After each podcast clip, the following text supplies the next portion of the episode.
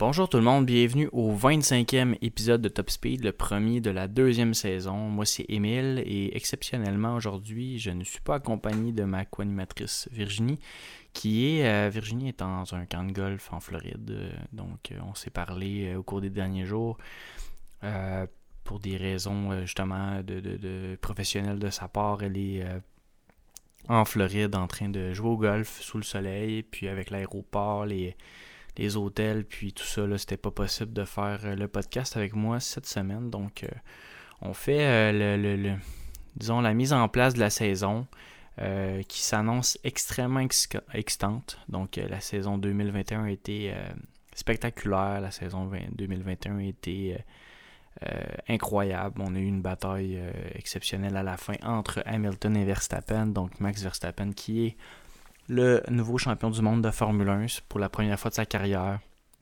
Donc euh, Mercedes qui est encore champion des constructeurs. Et puis euh, Red Bull qui, euh, qui, a terminé deuxième et avec le champion du monde, Max Verstappen. donc l'année 2022 était une année extrêmement attendue pour une raison particulière, c'est-à-dire que la voiture est complètement changée. revampée à presque 100%, très différente. ben, d'un point de vue technique, on, entre une nouvelle ère. Euh, quand on était rentré en l'ère des moteurs hybrides, euh, c'était différent, sauf que les voitures avaient un peu moins changé. Sauf que là, c'est pas juste le moteur ou la.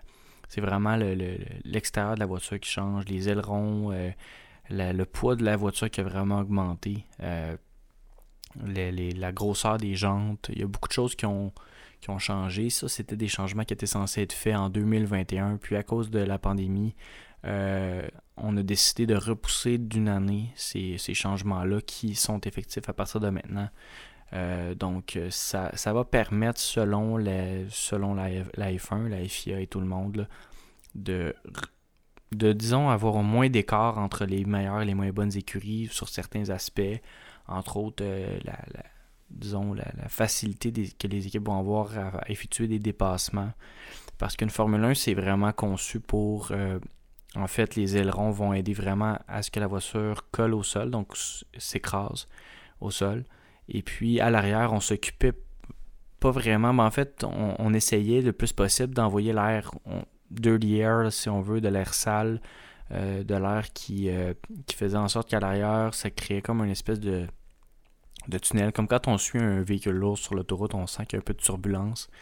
Euh, les F1 étaient conçus pour envoyer beaucoup de turbulences à l'arrière, donc faire en sorte que la voiture qui suit n'est pas capable d'avoir cet effet-là, le downforce qu'on appelle, donc l'effet qui va amener la voiture vers le sol.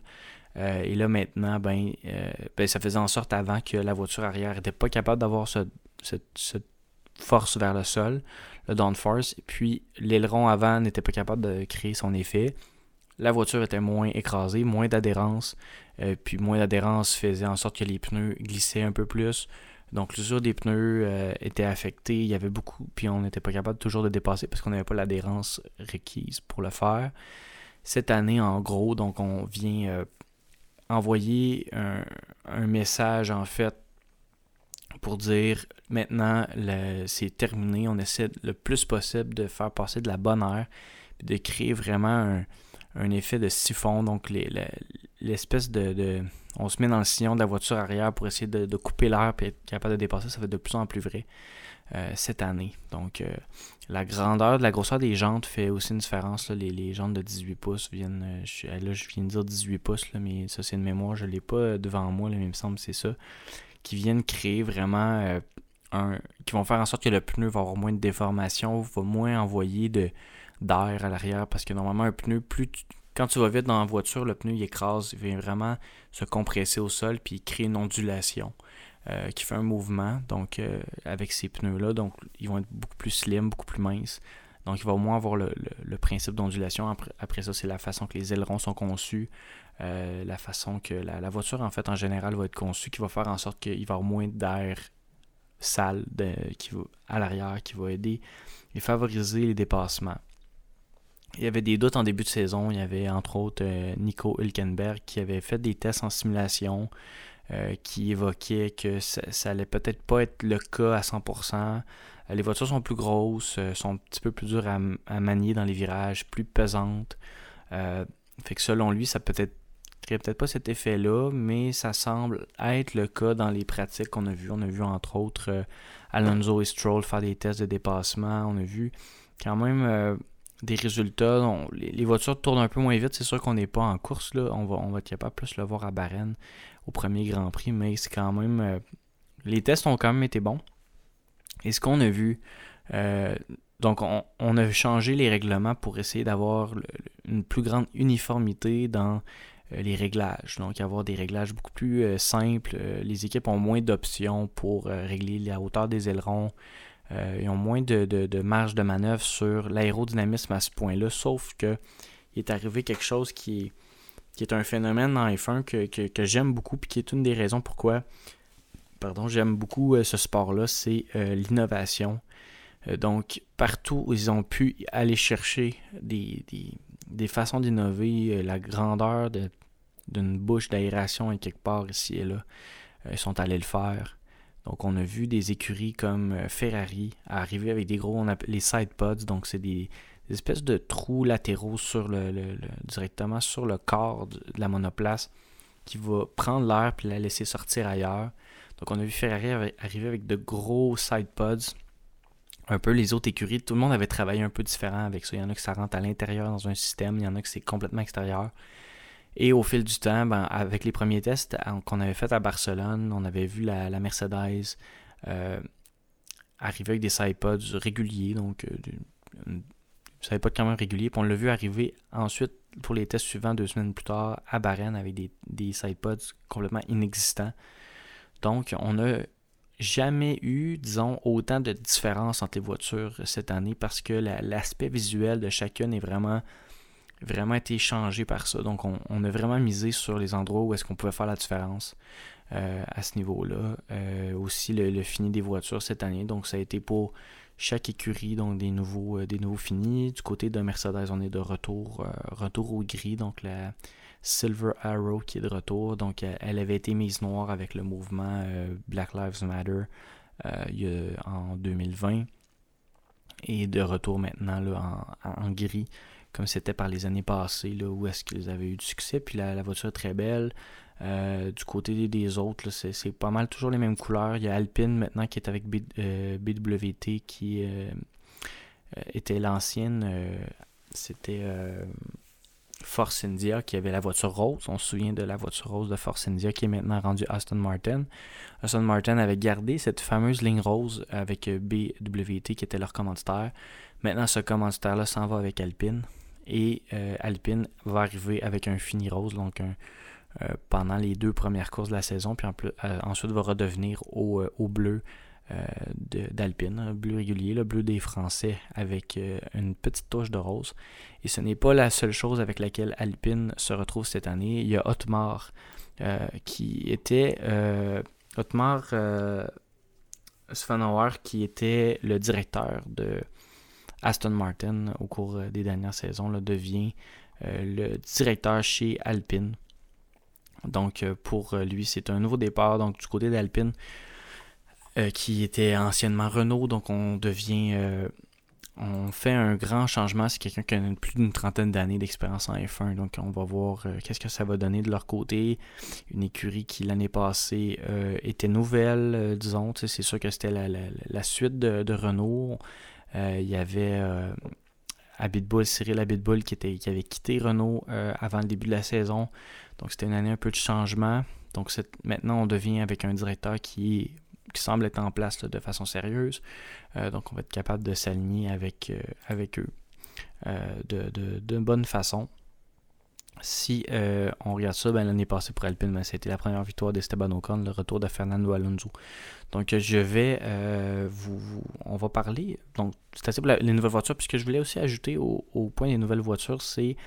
Il y a une espèce d'effet de, En fait, avec le nouveau plancher plat, le fond plat en dessous de la voiture, il y a, un effet qui fait en sorte que la voiture va aller vers le sol, puis aussi qu'on veut la remonter avec ça fait comme une espèce de vortex, puis ça fait en sorte que les voitures ont un rebond, donc rebondissent euh, sur la piste. Donc aussitôt qu'ils sont en ligne droite, là, on voit une espèce d'effet de vague qui se crée.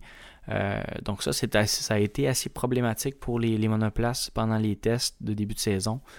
Puis là, on essaie de, changer ça, on essaie de travailler là-dessus pendant les dernières semaines. On a vu euh, cette semaine des, certaines écuries qui ont, qui ont tenté de, de remettre ça en place, de, modifier tout ça, puis de, pouvoir euh, faire en sorte que ça soit moins, que ça affecte moins la voiture à ce moment-là. Donc, on va y aller avec les équipes. Euh, on va commencer par, par, Mercedes, en fait. Donc, Mercedes qui ont été les champions du monde. Euh, l'année passée, ça fait sept fois consécutives qu'ils sont champions du monde. C'était toute une saison pour eux. Euh, ils avaient Hamilton et Bottas. Maintenant, on s'en va vers la jeunesse. C'est le grand, euh, la grande arrivée de George Russell avec Mercedes. Russell, euh, qui était avant un pilote de Williams, connaît tout George Russell, qui est un excellent pilote l'année passée avec Williams, a eu une saison incroyable. il, a été, il a fait des Q3 à répétition avec une voiture avec laquelle personne ne serait capable de faire ça. Il était bien au-delà de son coéquipier Nicolas Latifi, il était excellent. Il a eu une deuxième place aux qualifications là, à, Spa en, Belgique où est-ce qu'on n'a pas pu faire la course. C'était une course qui a été faite derrière voiture de sécurité, mais quand même, il a été capable sous la pluie de montrer tout son talent. Euh, c'est un gars qui a beaucoup évolué. Euh, il avait fait une course avec la voiture de Lewis Hamilton en 2020 quand Hamilton avait eu la COVID. Donc Russell avait pu un peu aller dans le bain euh, de, Mercedes et un peu voir ça. Puis il avait malheureusement fait une crevaison puis pas été capable de, gagner cette course-là qui l'a mené presque d'un bout à l'autre. Il a terminé, il me semble, sixième à peu près. Donc euh, c'est cette équipe-là qui va être euh, composée de Hamilton et Russell qui, qui fait Mercedes. Donc Mercedes est champion en titre. qui cette année, pendant les essais, n'ont pas eu le, succès, qu'on leur connaît. Euh, ça n'a pas été des bons essais pour eux, justement, comme je vous parlais en introduction, euh, leur side pods. Donc, ils ont travaillé sur toutes sortes de, combinaisons pour essayer d'avoir la meilleure voiture possible. Euh, les pilotes et la direction, donc Toto Wolff, etc., ont parlé que la voiture n'allait pas être compétitive comme pour la victoire cette année du championnat. On, on, stipule plein de choses, on mentionne plein d'affaires, puis on, mais en fait, euh, cette voiture-là est toujours redoutable. Ça fait 7 ans qu'ils sont champions du monde. Euh, c'est peut-être un peu de la frime à ce moment-là, mais euh, j'imagine que Hamilton et Russell ont confiance quand même à leurs moyens. Puis on essaie des fois de jouer dans la tête des autres équipes là, pour, pour disons, détourner l'attention, pour s'enlever un peu de pression d'une saison qui a été pour eux très différente des autres. L'année passée, on a eu beaucoup de compétition. Puis je pense qu'on essaie de, détourner un peu l'attention puis de réduire la pression qu'ils ont sur eux de, devenir encore champion du monde avec tous les changements qu'il y a eu. Euh, donc euh, ça va, être, ça va rester à voir. Donc Russell, j'ai très hâte de voir Russell piloter aux côtés de Hamilton. Russell, c'est un, c'est un fighter, c'est un gars qui, euh, qui va vouloir être champion du monde, il va vouloir battre Hamilton à chaque course. Valtteri Bottas qui, qui n'est plus là pour épauler Hamilton. On sait que Bottas c'était un bon coéquipier pour Hamilton. C'est un gars qui, qui lui laissait beaucoup d'espace, qui n'était pas nécessairement un meilleur pilote que lui. Donc là, on amène un jeune qui est censé être excellent. Donc euh, j'ai hâte de voir euh, l'année passée, justement, euh, ben, il y a deux ans, Russell, quand il avait piloté contre Bottas, il avait rapidement pris la tête contre Bottas. On voyait qu'il était c'est un pilote supérieur selon moi, mais on va, on va vraiment le voir à, l'usure de la saison comment il va se comporter avec cette écurie-là, mais aussi de voir qu'est-ce que ça va faire entre les deux, de voir Hamilton avec un jeune pilote. C'est la première fois vraiment que Hamilton va avoir un jeune pilote qui va pousser. on avait vu avec Nico Rosberg, mais c'est un peu le, contraire. C'était deux gars du même âge, puis euh, Rosberg avait déjà fait une partie de sa carrière en Formule 1. Euh, Bottas était arrivé avec Hamilton, après est allé avec Williams, puis c'était un peu... Euh, Bottas était là pour épauler, on s'attendait pas à ce que Bottas soit un, ex, un pilote extraordinaire dans le futur, mais on, savait que ça allait être un bon deuxième pilote pour aider Hamilton, puis qui avait des, bonnes qualités. Ça l'a servi beaucoup euh, à Mercedes dans les dernières années, mais là, on décide d'aller vers George Russell pour peut-être assurer justement la relève d'un Lewis Hamilton qui, euh, qui s'en vient proche de la quarantaine, puis qui va peut-être. Euh, qui va une saison à la fois, puis qui va peut-être terminer par aller à la retraite, puis on va avoir Russell qui va pouvoir prendre les rênes de l'écurie. Du côté d'Alpine, comme je disais tout à l'heure, donc avec Otmar qui est le nouveau directeur, on va, vraiment voir ça, de, regarder ça d'un œil attentif. C'est un gars qui, semble sympathique, semble très bon avec les, écuries. Il, avait fait du bon travail avec avec Aston Martin. Donc, il y avait une saison difficile l'année dernière avec tous les changements. C'est normal, mais la saison d'avant, on avait réussi vraiment à amener euh, cette écurie-là, Force India, qui était vraiment devenue euh, de meilleur en meilleur au cours des années.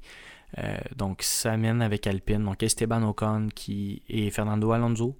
Fernando Alonso qui est un des meilleurs 5 cinq meilleurs pilotes de l'histoire de la Formule 1 selon moi, peut-être le cinquième là, dans, le top de tout ça, euh, peut-être sixième.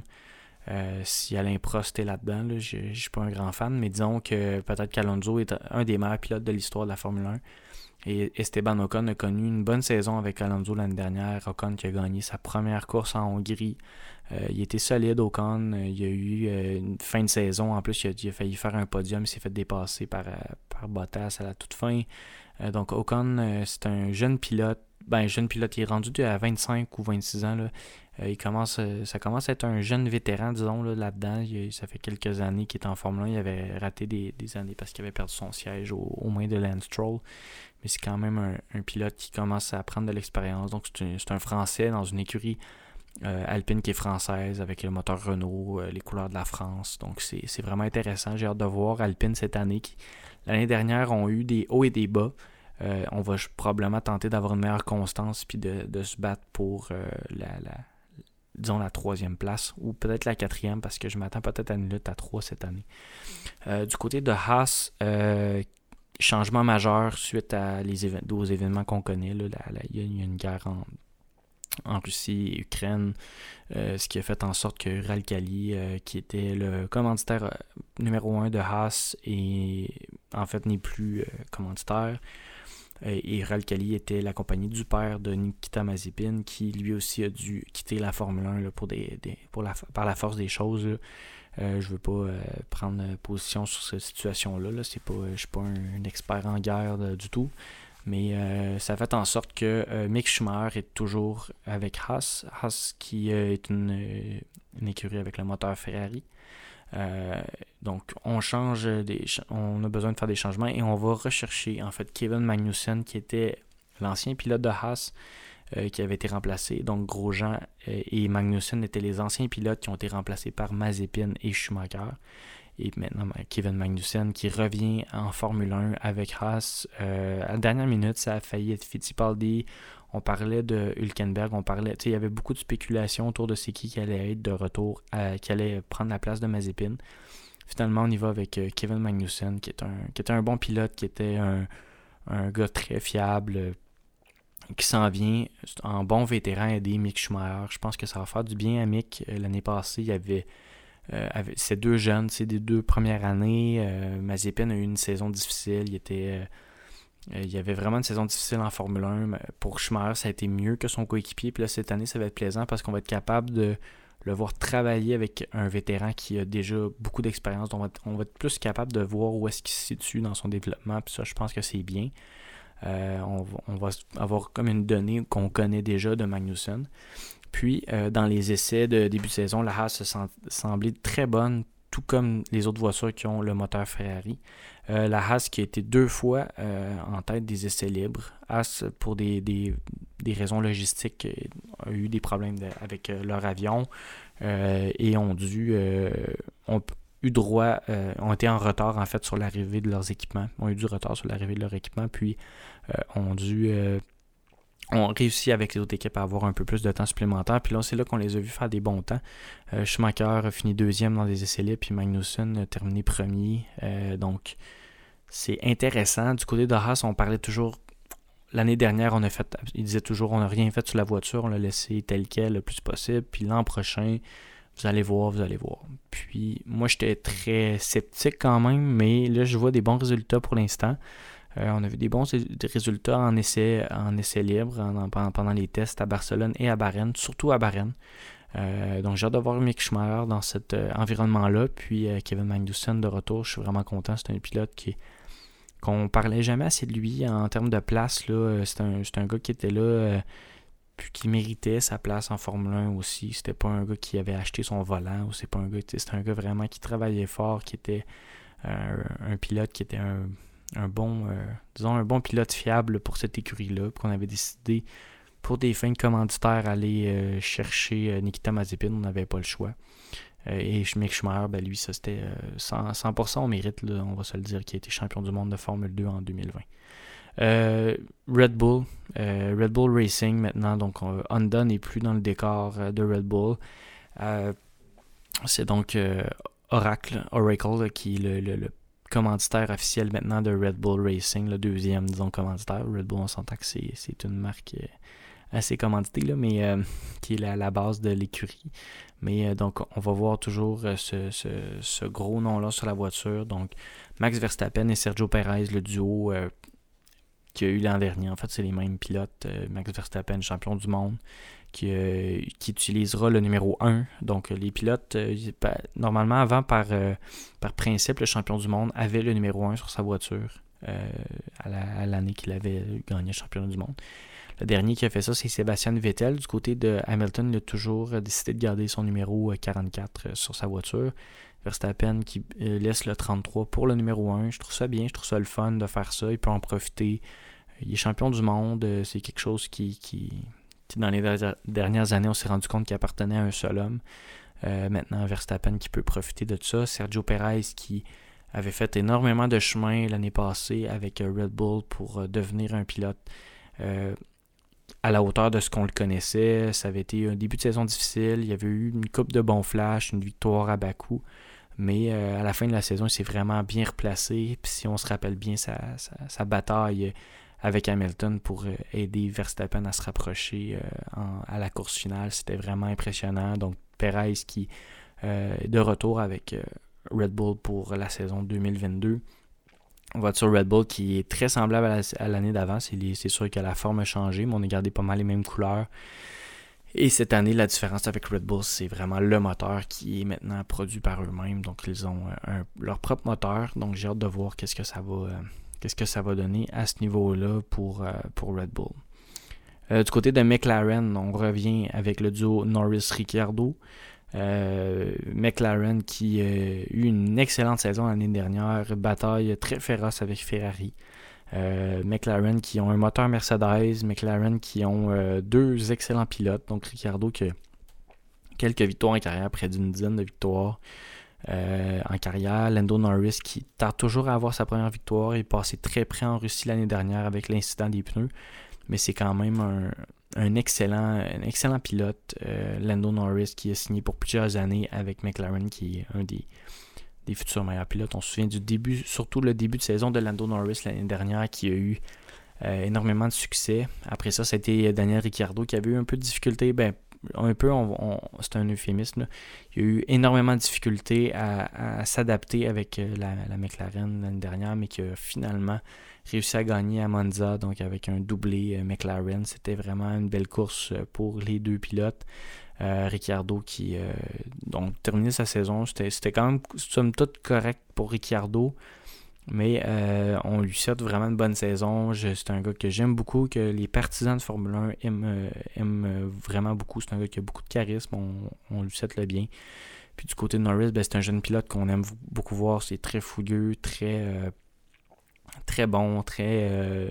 il va prendre des risques beaucoup, mais toujours de bonne façon. Puis il réussit toujours à s'en sortir. C'est un gars qui va terminer ses courses. C'est un gars qui va pas créer vraiment d'accident. Mais c'est un gars qui va justement prendre des pénalités pour avoir coupé un petit coin par-ci par-là. Il perd un peu de points de démérite, mais c'est, c'est vraiment un pilote qui est intéressant à voir, qui est le fun à suivre sur ses réseaux sociaux aussi. C'est un gars qui, euh, qui euh, il a beaucoup un bon, un bon ego, puis un bon sens de l'humour aussi. Donc, euh, c'est ces deux pilotes que j'aime bien regarder, qui sont très différents de l'autre, mais qui sont vraiment intéressants à avoir piloté. Fait que j'aimerais, je, leur souhaite aussi une excellente saison à eux. Je les adore vraiment ces deux-là. Avec une voiture orange et bleue cette année qui va être encore une fois très belle, qui a changé énormément de. je pense que c'est celle qui a changé le plus euh, au cours des essais euh, de début de saison. Ils ont quand même fait énormément de changements. On bouge beaucoup du côté de McLaren. Aston Martin, c'est le retour aussi de Stroll et Vettel, le duo qui a connu une saison un peu ordinaire l'année passée. Du côté de Stroll, ça a été très une, saison très neutre. c'est un gars qui. La, meilleure chose qu'il a faite l'année passée, c'est ses départs. C'est un gars qui est très bon en début de course. C'est un gars qui est meilleur en course qu'en qualification. Euh, c'est un gars qui s'améliore, qui montre de plus en plus que c'est un pilote qui appartient à la Formule 1. Il est très jeune, il a à peine 24 ans. Faut pas oublier ça. C'est un, jeune pilote qui a déjà beaucoup d'expérience. Ça fait déjà plusieurs années qu'il est en Formule 1. Euh, donc l'année passée, il était avec. Disons c'était comme si il était avec une nouvelle écurie parce que la voiture était très différente. Là. On l'a vu réagir de façon différente. Mais c'est un gars qui avait eu la meilleure saison de sa carrière en 2020. Euh, maintenant, avec euh, Aston Martin pour une deuxième année de suite, on, vise un peu la stabilité. Même chose, Sébastien Vettel, euh, quatre fois champion du monde, avait eu des problèmes dans les dernières années avec Ferrari. Et là, maintenant, l'année passée, ça a été vraiment le meilleur des deux pilotes. Il a été malchanceux en Hongrie parce qu'il n'y avait plus assez d'essence dans sa voiture. Il a, fait un podium aussi à Bakou. Il a donc Vettel a eu une saison vraiment à la hauteur d'un ancien champion du monde qui est avec une nouvelle voiture, qu'on ne sait pas trop ce qui va se passer. Je pense qu'il a démontré qu'il était très talentueux. Puis c'est un gars qui, à l'extérieur de la piste, est incroyable. Son implication sociale, son implication environnementale, c'est vraiment quelqu'un qui est intéressant dans la vie. Euh, c'est un gars qui, euh, qui, semble très remarquable. C'est un bon exemple pour la Formule 1. On est content qu'il soit là. C'est un bon vétéran euh, qui va aider Stroll puis qui, qui va aider à à continuer cette belle lignée des vieux pilotes qui sont toujours là. Donc Alonso, euh, Hamilton, Vettel. C'est le fun de voir des, euh, des gars expérimentés qui sont là et qui, sont encore très performants en Formule 1. Euh, c'est le fun parce que c'est la part, c'est les jeunes qui arrivent à gauche et à droite, puis on a encore ces gars-là qui sont toujours présents, qui sont toujours capables de nous surprendre course après course. Euh, du côté de Ferrari, euh, Charles Leclerc, Carlos Sainz, ça c'est euh, pour moi, selon moi, c'est l'écurie cette année, j'espère. j'ai eu Ferrari, moi je suis toujours un, fan de cette écurie-là. C'est vraiment l'écurie reine de ce sport-là. C'est toujours quand on, demande à quelqu'un de dessiner une voiture de course, on va la faire rouge. la Ferrari qui un emblème de la Formule 1. Euh, j'adore euh, cette voiture-là, autant pour le look que pour euh, l'histoire qu'elle a derrière ça. Donc, les deux pilotes qui, sont dans cette équipe-là, je les aime beaucoup. Donc, Charles Leclerc, qui est un pilote qui a eu connu des bons moments en 2019. Saison 2020, c'était difficile à cause des, des, pénalités qui étaient données à Ferrari. Puis en 2021, ben, ça a été une bonne année pour Charles Leclerc, mais il est maintenant épaulé de Carlos Sainz depuis deux ans. Et l'année passée, Carlos Sainz a connu une saison exceptionnelle. Sainz arrivait de chez McLaren, c'était le, le, coéquipier de Lando Norris. Il est arrivé avec Ferrari avec euh, un, une, vraiment une bonne. Euh, c'est un gars qui arrivait peut-être pour être deuxième pilote, puis il a rapidement montré qu'il était à la hauteur pour être un, pilote de premier plan. Euh, Sainz a eu une bonne saison. C'est un gars qui était extrêmement constant. En fait, Leclerc et Sainz ont été deux pilotes extrêmement constants en 2021. Euh, et là, en 2022, pendant les essais de début de saison, ils ont dominé. Euh, la, Ferrari était vraiment solide, était vraiment performante, rapide. donc, j'ai hâte de voir comment ça va se transposer en course, mais c'est vraiment une, écurie à laquelle j'ai je, souhaiterais vraiment de gagner peut-être le championnat des constructeurs, peut-être pas le championnat du monde pour aucun de ces deux pilotes-là. Euh, souvent, ben, si une écurie gagne le championnat des constructeurs, il y en a un des deux qui a des bonnes chances de remporter le championnat du monde, mais je verrais deux gars très constants cette année faire beaucoup plus de podiums que de terminer 5 et 6. On a vu beaucoup de 4, 5, 5, 6 l'année dernière, un, podium par-ci par-là. Cette année, je m'attends à beaucoup de podiums pour euh, Ferrari. Euh, donc j'ai hâte de voir. Euh, c'est ce que j'aimerais. Beaucoup de deuxième, troisième place. Peut-être pas énormément de victoires, mais de voir des, des podiums puis des points vraiment importants d'aller chercher avec une bonne constance pour les deux pilotes qui sont deux pilotes euh, talentueux. donc pour moi, il n'y a pas vraiment de pilote 1 et 2. Je sais que Leclerc est perçu comme le pilote numéro 1 parce que c'est lui qui avait remplacé.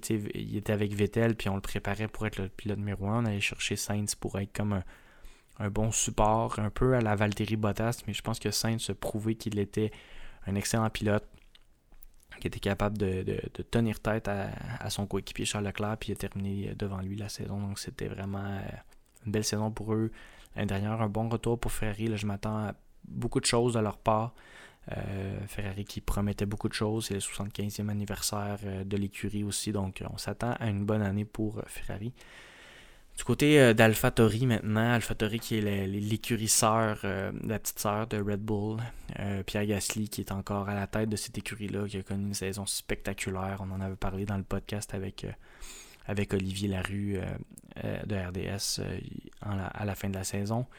Pierre Gasly qui a été, disons, le qualité, disons, on va utiliser le terme qualité-prix, le meilleur pilote l'année passée, je pense. Là. Moi, pour moi, c'est Carlos Sainz une saison exceptionnelle. Pierre Gasly en a démontré tellement avec une voiture qui n'est pas censée terminer où est-ce qu'il lui finissait. Euh, des top 10, euh, des, des, qualifications en Q3 vraiment spectaculaires avec cette voiture-là. Qui a aussi, euh, ils ont eu des bons des bons essais de début de saison. Euh, La AlphaTauri qui semblait bien performer. Euh, mais euh, il y a eu des bris mécaniques, des problèmes un peu comme Red Bull. Je pense que le nouveau moteur, ils vont apprendre à travailler avec ça. Mais j'ai hâte de voir comment que ça va se dérouler pour eux. Et du côté de son, coéquipier Yuki Tsunoda, qui est le jeune japonais qui en était à sa première saison l'année passée, puis qui a réussi à, grimper la pente tranquillement jusqu'au à un moment où est-ce qu'il il, démontrait qu'il était vraiment à la hauteur euh, à la hauteur d'un pilote de Formule 1. Euh, Tsunoda qui a vraiment évolué l'année passée. ça a été intéressant de le regarder. C'est un, gars, un jeune homme qui a pas la langue dans sa poche. Il dit ce qu'il pense. Il est pas vraiment de filtre. Euh, très. Euh, il, il, est très excentrique.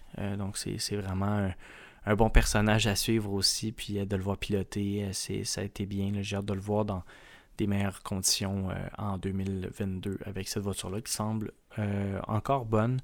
Euh, mais on ne sait pas trop à quoi s'attendre. Je ne sais pas s'ils vont être capables de, se battre avec Ferrari, McLaren, mais j'imagine qu'ils vont, vont être quand même à la hauteur. Ça va, moi, je pense que ça va vraiment dépendre du moteur le nouveau moteur de Red Bull. Maintenant, euh, Alfa Romeo, Alfa Romeo qui font euh, pour neuf avec deux nouveaux pilotes. Donc, on avait Giovinazzi, Antonio Giovinazzi et euh, Kimi Raikkonen. Kimi Raikkonen qui a pris sa retraite. et Antonio Giovinazzi qui a été mis de côté par Alfa Romeo. Giovinazzi est maintenant en formule électrique. Et là, Alfa Romeo ont fait une grosse signature avec Valtteri Bottas. Bottas qui été avec Mercedes pendant les, dernières années. Euh, avec, euh, ils ont gagné 5, il a gagné 4 ou 5 champions des constructeurs, 5 si je ne me trompe pas.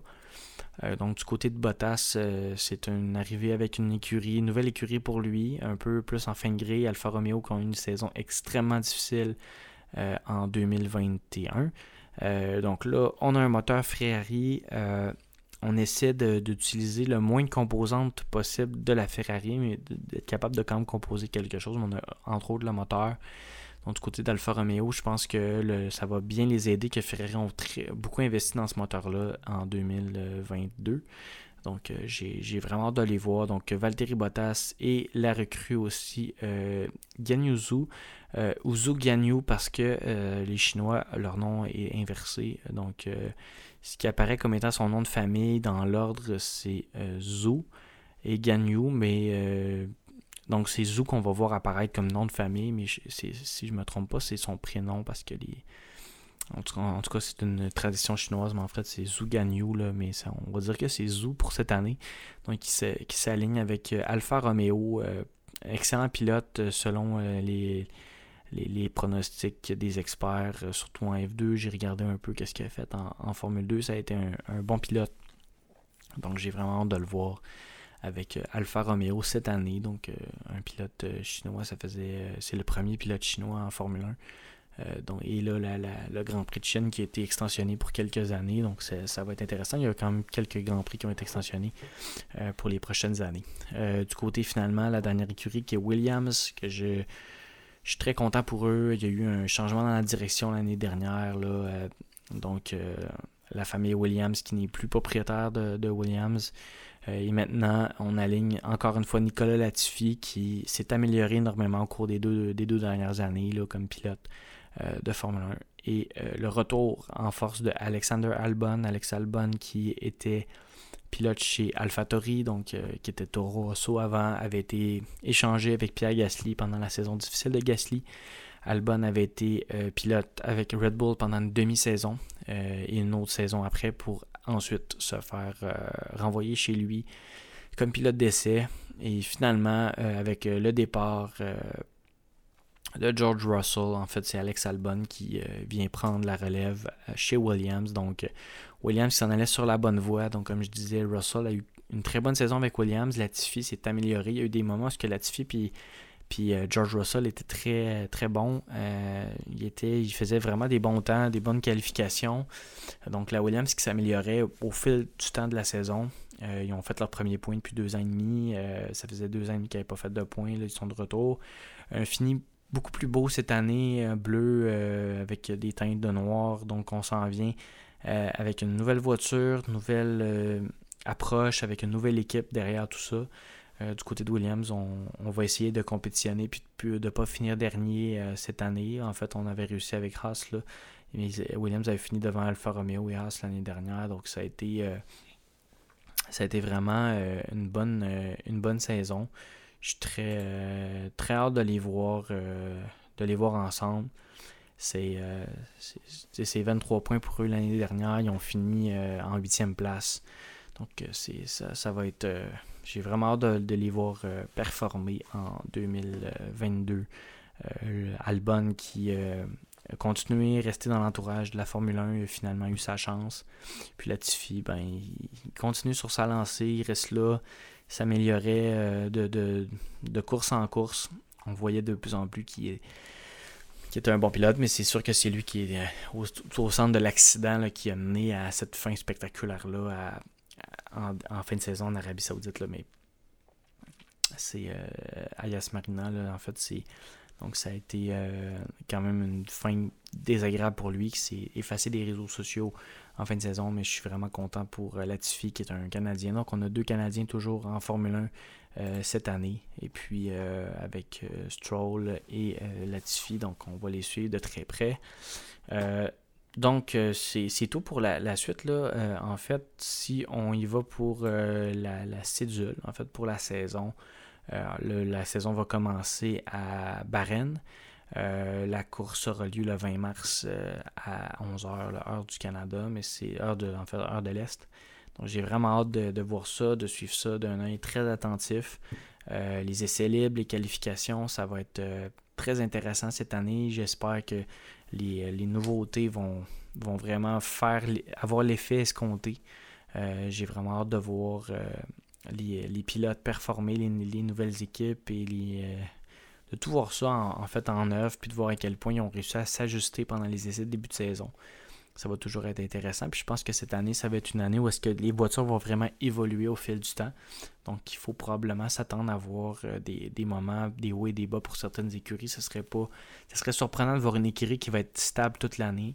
Euh, sauf ça, ça pourrait arriver, mais je pense que ça va être une année où est-ce qu'on va voir beaucoup de choses se passer à ce niveau-là. Puis si on réussit à, faciliter les dépassements, ben, j'ai vraiment hâte de voir qu'est-ce que ça pourrait donner avec surtout les, écuries qu'on est habitué de voir dernière, euh, Alfa Romeo, Williams, Haas. Euh, donc, de, les voir peut-être des fois faire des podiums, peut-être, euh, ou avoir des, faire des Q3 à des moments qu'on s'en attendait pas. Donc, j'ai vraiment, vraiment hâte de voir cette saison-là. je vous invite à nous suivre sur nos réseaux sociaux Facebook, Instagram, Twitter, donc Emile.savard et Virginie Roy F1. Euh, Virginie qui va de retour pour le prochain épisode. Euh, ça sans vote, c'est certain. Euh, donc, on, suit le Grand Prix de Bahreïn, puis on vous revient avec ça. Donc, je vous invite à faire vos prédictions. Virginie et moi, ce qu'on fait cette année, on écrit nos prédictions dans une enveloppe, on la scelle, on la met dans un tiroir, puis on va ressortir ça à la fin de l'année. Euh, je pense que ça va être intéressant de, faire l'exercice. Je vous invite à le faire aussi. Euh, commenter euh, dans nos publications et continuer à nous écrire. On a eu, un, disons, un hiver où est-ce qu'on a eu quand même des, messages quand on publiait des choses. On a vu que vous étiez, toujours là. C'est sûr qu'on a pris une pause hivernale. Il n'y avait pas beaucoup de choses qui se passaient en Formule 1. on est quand même aussi occupé avec, d'autres projets dans, dans, nos vies, mais euh, c'est vraiment intéressant de pouvoir euh, continuer avec vous cette année. Donc, euh, je vous invite, donc, vous suivez, suivez-nous sur nos réseaux sociaux, puis n'hésitez pas à nous écrire, donnez vos prédictions, donnez vos, vos attentes par rapport à la course, par rapport à la saison 2022 qui s'annonce très excitante. Je l'espère qu'il sera encore plus que l'année 2021. Donc, merci tout le monde, puis à la prochaine.